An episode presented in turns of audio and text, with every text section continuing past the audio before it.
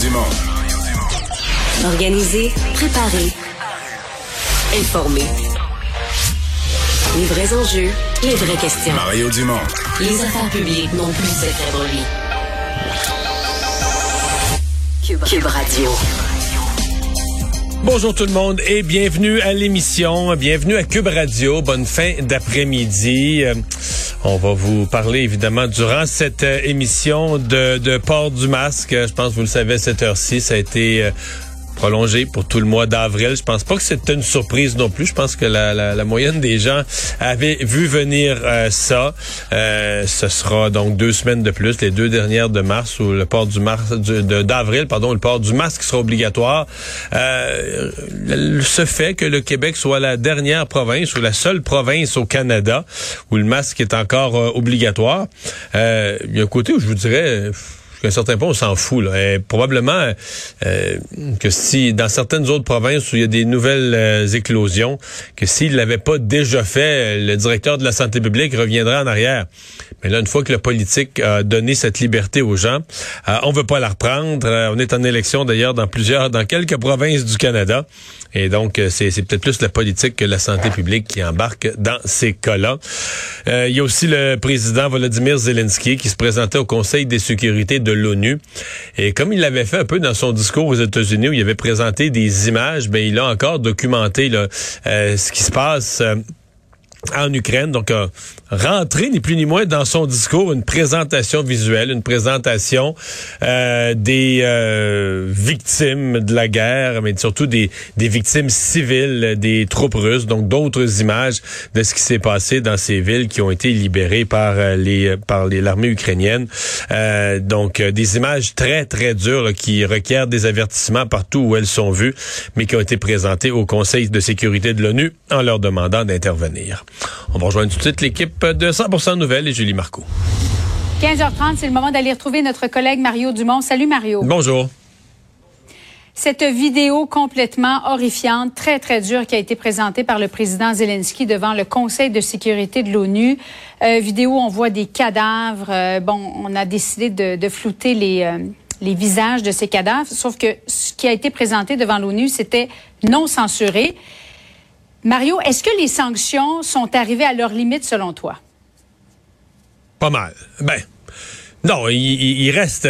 C'est-à-dire que les sanctions qui sont complètement arrivées à leur limite, c'est celles qui ne font pas vraiment mal à ceux qui les appliquent.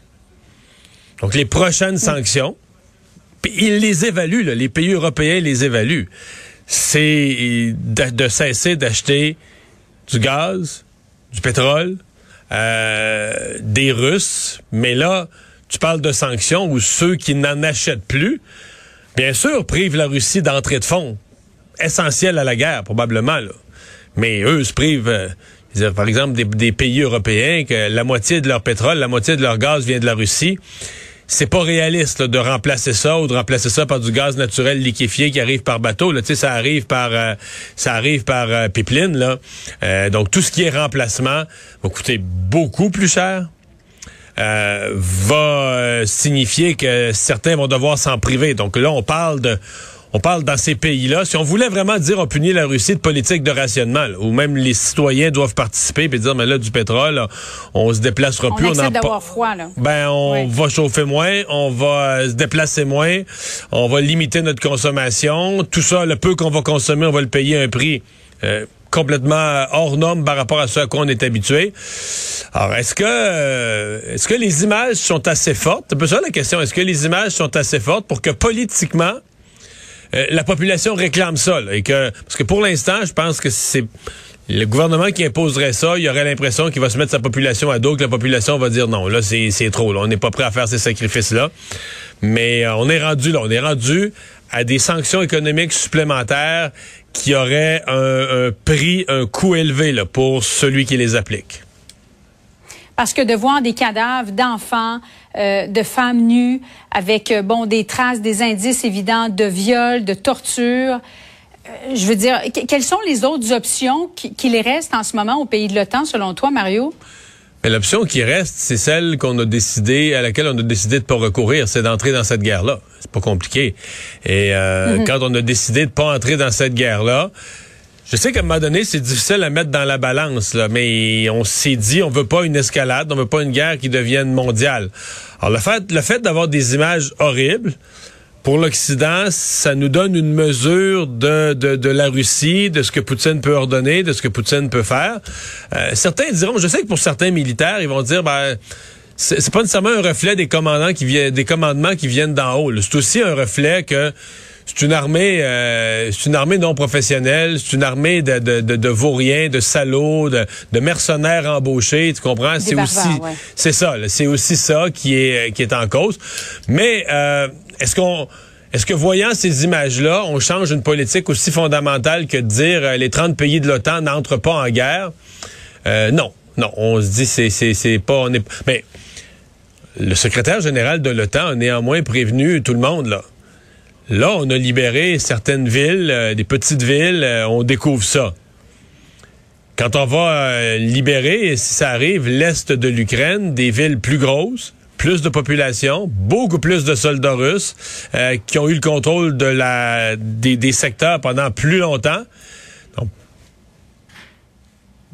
Peut-être pas beau ce qu'on va trouver non plus là. Peut-être que mm. c'est juste un échantillon dans des, popula des, des soldats russes plus nombreux, dans des populations plus nombreuses pendant une durée plus longue. Euh, peut-être qu'on va découvrir euh, des victimes civiles de, toutes sortes, de, victimes de, de viols, d'agressions sexuelles, de meurtres, de meurtres sordides, euh, des gens abattus de sang-froid. On va peut-être se rendre compte qu'il y en a eu beaucoup. Donc c'est c'est la méthode russe hein, aussi. ceux qui ont suivi la Russie dans leur leur récente, dans les dernières décennies, leurs agressions militaires en Tchétchénie, en Syrie on est quand même dans la répétition. On est peut-être mm. plus attentif, nous, cette fois-ci, parce que c'est aux portes de l'OTAN, mais on est dans la répétition euh, d'un mode d'emploi de la guerre de la Russie. Tu te rappelles quand le président américain parlait de Vladimir Poutine comme étant un boucher? Mm. Il ne doit pas regretter d'avoir dit ça aujourd'hui. Hein? Oui. Exactement. Il y a plusieurs dirigeants européens qui étaient un peu gênés de l'entendre, mais finalement, euh, on en a la preuve depuis. Mais euh, là-dessus, on va régler une chose. Hein? Euh, les Américains, là, depuis le début de ce conflit-là, des fois, on n'est toujours pas toujours d'accord. Des fois, on dit les Américains exagèrent, les Américains ceci, les Américains cela. cette fois-ci, là, mes enfants diraient, les Américains sont ça à coche. Là. Le président Biden, souviens-toi des mots qu'il employait avant le début du conflit. Il disait les Russes vont mm-hmm. attaquer, ils vont attaquer l'Ukraine, ça va se passer de telle manière d'une journée à l'autre même les Ukrainiens, même le gouvernement ukrainien disait non, on pense pas ça. Tout le monde, les autres pays, tout ce qui était le monde de l'analyse euh, géopolitique, militaire, tout le monde disait ben non, ça arrivera pas comme ça. Les Américains exagèrent. C'est arrivé tel quel. C'est arrivé tel quel. Et, ça a été comme ça un peu tout le long. Donc, les, donc, les renseignements américains, je sais pas qu'est-ce qu'ils ont comme espionnage, comme source par rapport à la Russie.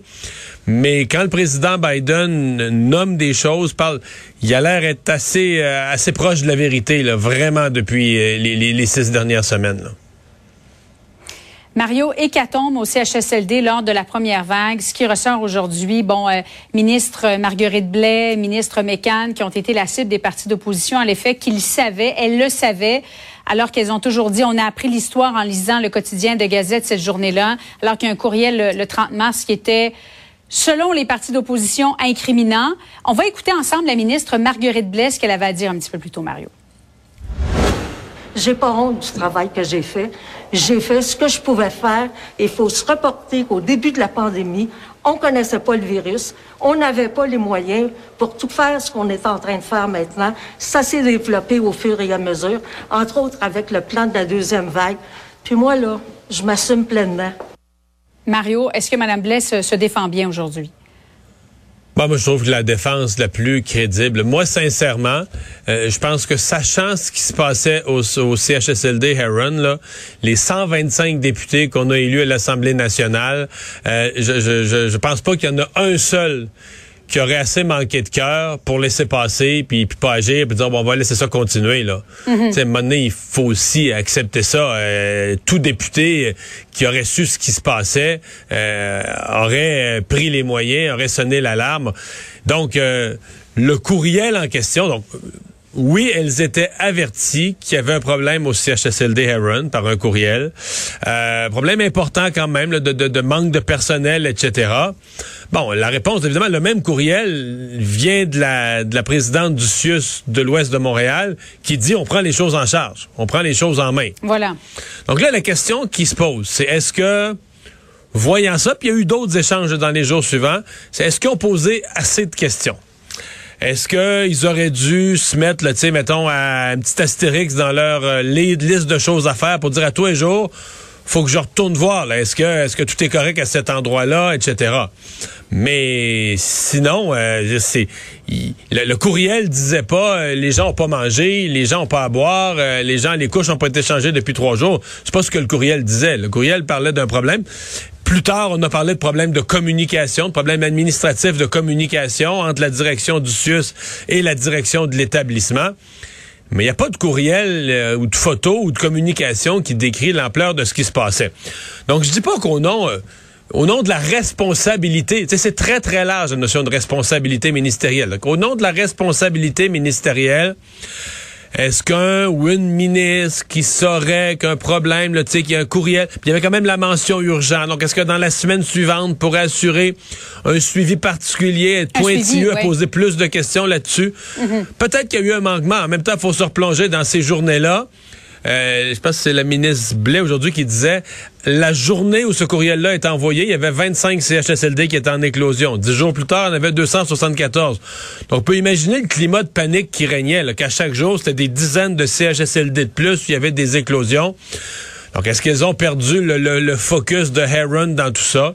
Euh, peut-être, mm-hmm. peut-être. Donc, est-ce qu'il y a eu manquement... Elle se concentrait aussi davantage, j'allais dire, Mario, à, arrêter le transfert des, des aînés des hôpitaux vers les CHSLD.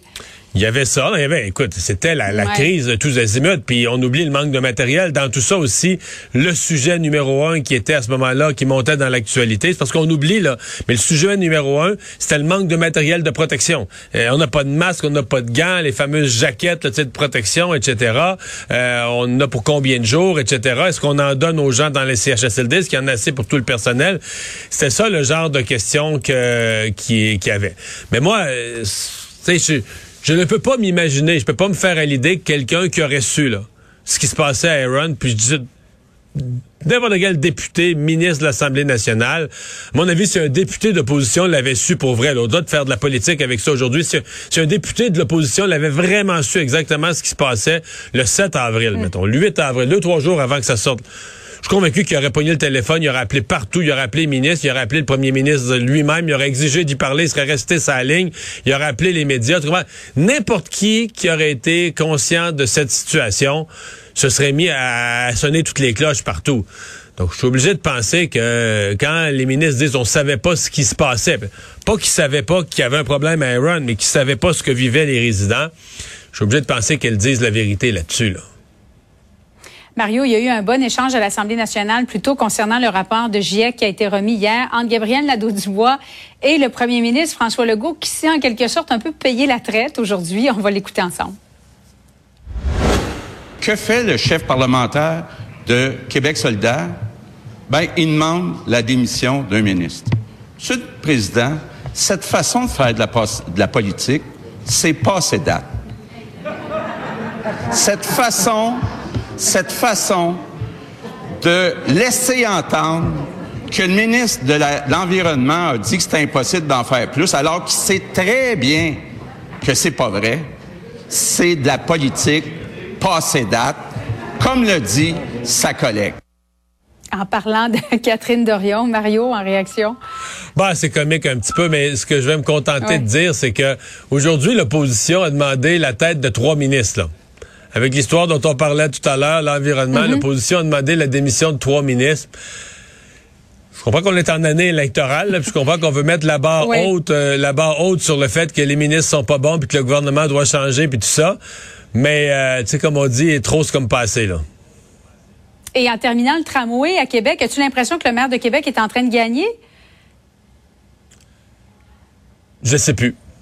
Je sais plus. C'est la ah notion d'acceptabilité. Ben, oui, oui, on a l'impression que M. Legault est en train de trancher en faveur du maire à une expression près, là, deux mots, là. L'acceptabilité sociale. Parce que l'acceptabilité sociale, bon, pour certains, on dit, ben, c'est ça, l'acceptabilité sociale, Monsieur Legault veut dire, faut que... Ben, d'autres disent que ça peut être une, une espèce de, de, de fente par laquelle euh, Legault va passer pour demander éventuellement un référendum pour vérifier ce qu'il y a acceptabilité vraiment.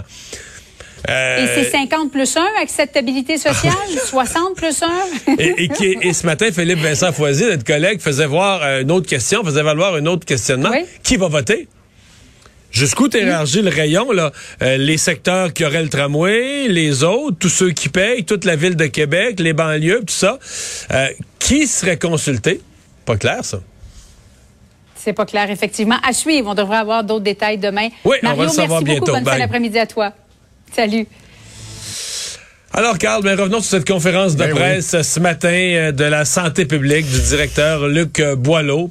Je pense pas que grand monde a été totalement surpris. Là. Ben non, ça te surprendra pas. Ça ne m'a pas surpris. On garde le masque jusqu'à la fin avril. Et j'ai envie de te dire, Mario, au moins. Euh, parce que, évidemment, c'est pas dit qu'à la fin avril, la situation sera totalement résorbée. Puis, on voit également une augmentation des hospitalisations au Québec. Un total de 1400, euh, 1479 personnes hospitalisées, oui, dont 69 aux soins intensifs. 31 décès signalés dans les euh, 24 dernières heures. Donc, pour un total de 14 000 personnes qui sont décédées de la COVID au Québec. Euh, puis, c'est ça. On dit aussi que les 60 ans et plus seront admissibles bientôt pour une quatrième dose et on se prépare à une autre campagne de vaccination à l'automne. Comme quoi, on n'est pas sorti de l'auberge, hein? Mais, mais le docteur Boileau a même, euh, à une, je dis pas que c'était au centre de sa conférence de presse, moi j'écoute tout, à une des questions, il a aussi évoqué la possibilité que le retrait du masque pourrait être devancé. C'est-à-dire qu'il a dit si jamais la vague, il a dit c'est Ben oui. probable, mais si jamais la vague était brève, là, elle, tom- elle tombait aussi vite, on n'exclut même pas de faire une réévaluation puis de devancer de quelques jours la date de retrait d'obligation. Donc, Ben Mario, si mon retour d'impôt est favorable, je t'invite à manger au Ritz. S'il est favorable. ouais, c'est peu probable. S'il l'est pas, ben écoute, on va garder le suspense. Je, te, ouais. je te donne pas mon Non, rapport d'impôt, mais s'il est favorable, je t'invite. Il l'a dit, il l'a dit, c'est peu probable, mais enfin, donc euh, c'est. Ben, mais il y avait quand ça. même un ton. Euh, je dirais quand même qu'il y avait quand même un ton pas alarmiste ce matin. Il dit oui là, Ouais. tu sais, il y a une vague, il faut, faut faire ça. Mais il semblait pas. euh, puis les chiffres qu'ils ont présentés de, de l'INES, de l'INSPQ sur les hospitalisations.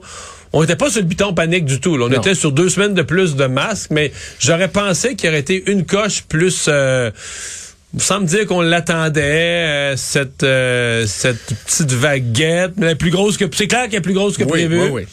Mais pas. euh, Et les gens vont sortir davantage à l'extérieur aussi, bon, avec le va- printemps. ce qui va aider. En terminant, Mario, je te glisse un mot. Les éleveurs de poulets sont inquiets en raison de cas de grippe aviaire. Ben oui, ben oui, Trois oiseaux qui, ont, qui, qui sont morts au Québec, qui n'étaient pas dans des fermes, là. On parle euh, bon, d'oiseaux sauvages, là. Mais euh, jamais ça a été aussi sérieux que ça, cette menace au Québec. Donc, les éleveurs sont en, sont en alerte maximale. Et en France, il y a 1200 fermes qui sont aux prises avec des cas de grippe aviaire.